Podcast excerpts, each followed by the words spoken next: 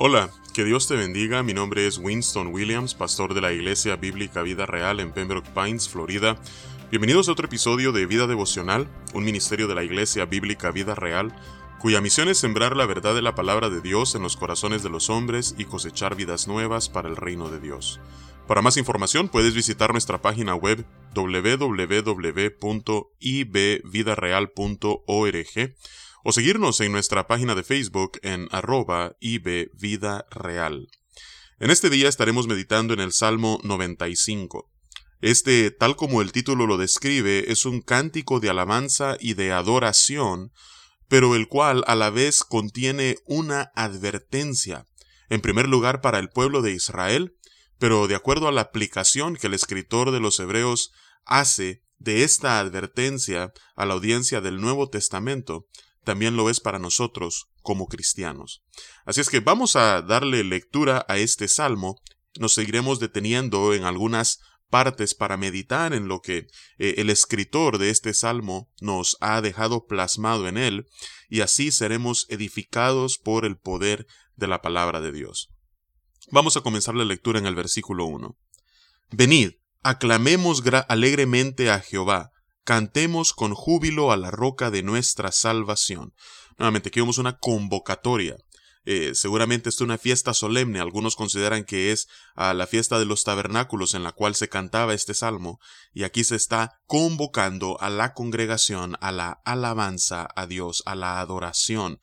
Y le llama a Dios la roca de nuestra salvación y, como veremos más adelante, eh, es una buena ilustración para Dios dado el contexto del que este salmo hace referencia. Y continúa en el versículo 2 diciendo, Lleguemos ante su presencia con alabanza, aclamémosle con cánticos. Dios se deleita en la adoración musical que nosotros le ofrecemos a Él. A Él le gusta que le alabemos, como dice aquí, con cánticos. ¿Por qué?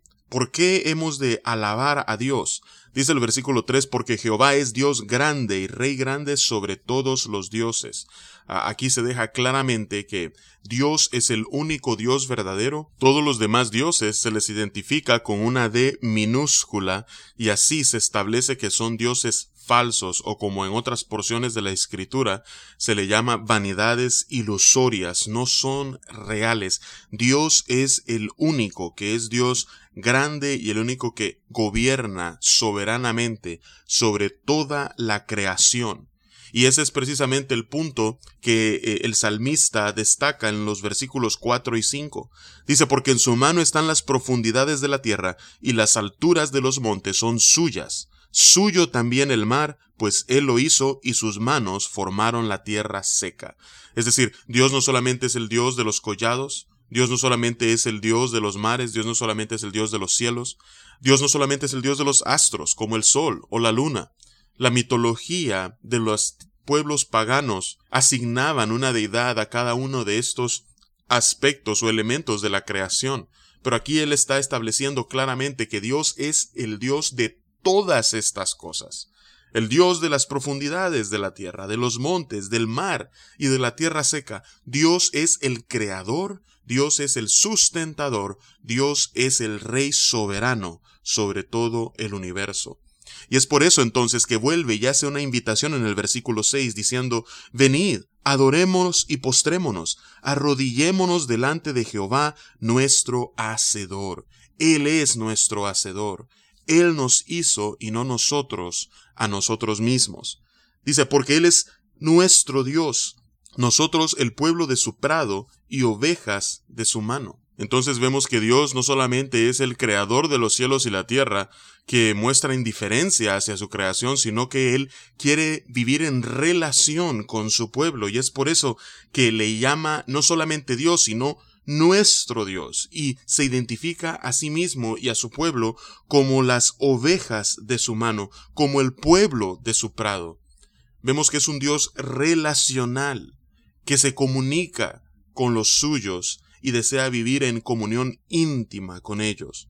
Entonces, a partir de la segunda mitad del versículo 7 es donde vemos la advertencia de las que le hablaba al principio.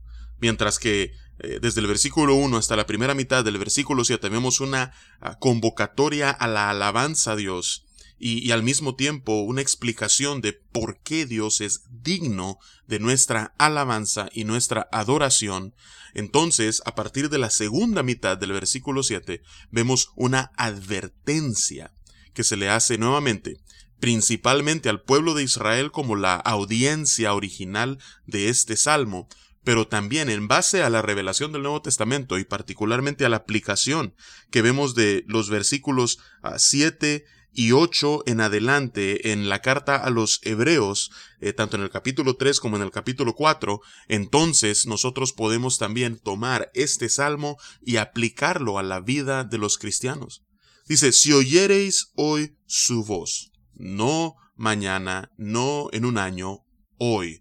Si oyeres hoy su voz, no endurezcáis vuestros corazones como en Meriba, como en el día de Masa en el desierto, donde me tentaron vuestros padres. Me probaron y vieron mis obras.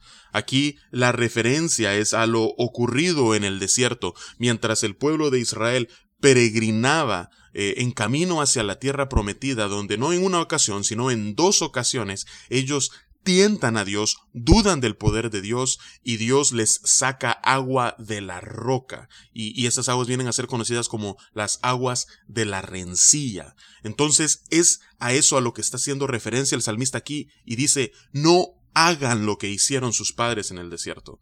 No, no duden de Dios, no tienten a Dios, no, no lo pongan a prueba, sino crean en Dios. Tengan fe en Él, que Él puede salvar, Él puede sostener.